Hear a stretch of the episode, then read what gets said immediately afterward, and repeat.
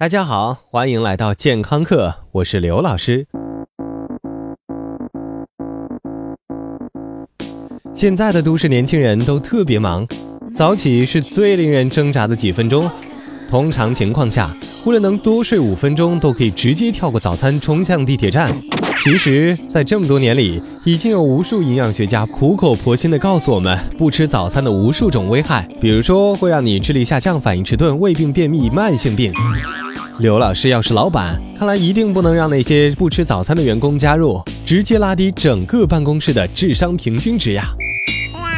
今天我们又要老生常谈，把吃早餐这件事用死理性派的思维方法来彻底量化。让各位同学都知道不吃早餐自己究竟有多亏。美国的一个研究机构用很长的时间，跨越五十多个国家，对七百多万种日常食物做了百分比的量化。先来告诉大家结论，那就是我们按时吃下早餐，能至少让你健康加分百分之十五点二。听上去是不是有点不可思议呢？或者有点不太熟悉吧？我们第一次把健康数据彻底量化，确实有很多惊人发现。再回到早餐的问题，吃早餐有两个最大的要求，那就是一一定得吃，不管你吃的是什么；二尽早吃。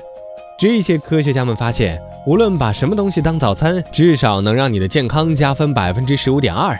如果你在家吃，怎么着也不会太亏待自己，这样的话又会加分百分之十二点七。而我们每天嘴巴基本都不停，除了说话八卦，那就是吃了。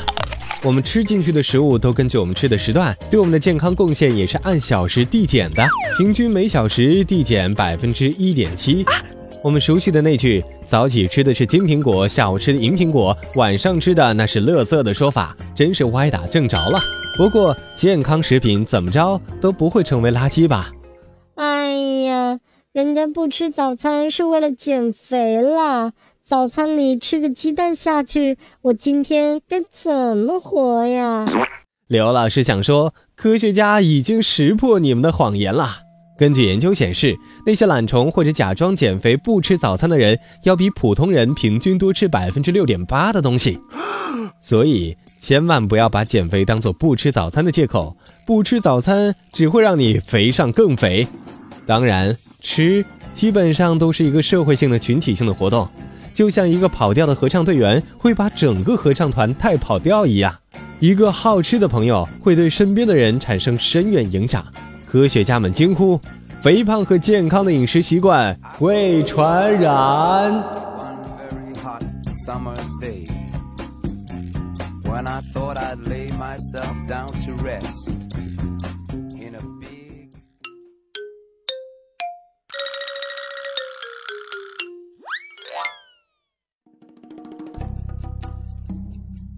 如果你的父母肥胖，下一代肥胖的概率是百分之三十七；如果你的兄弟姐妹肥胖，那么你肥胖的概率会升至百分之四十；如果你的好基友也是肥胖，你的肥胖概率会飙升百分之五十七。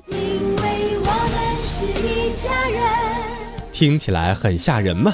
赶紧让你的姐妹淘行动起来，把那些天天爱喝软饮、爱吃高热量垃圾食品的小伙伴拉进水果蔬菜的队伍里吧。如果你的身边实在是吃货太多，而你又备受困扰，那你只能换一个朋友圈了。最后，再一次提醒各位忙碌的上班族，再怎么不化妆也得填饱肚子，让你一天好状态。祝你早日过上健康生活，回见。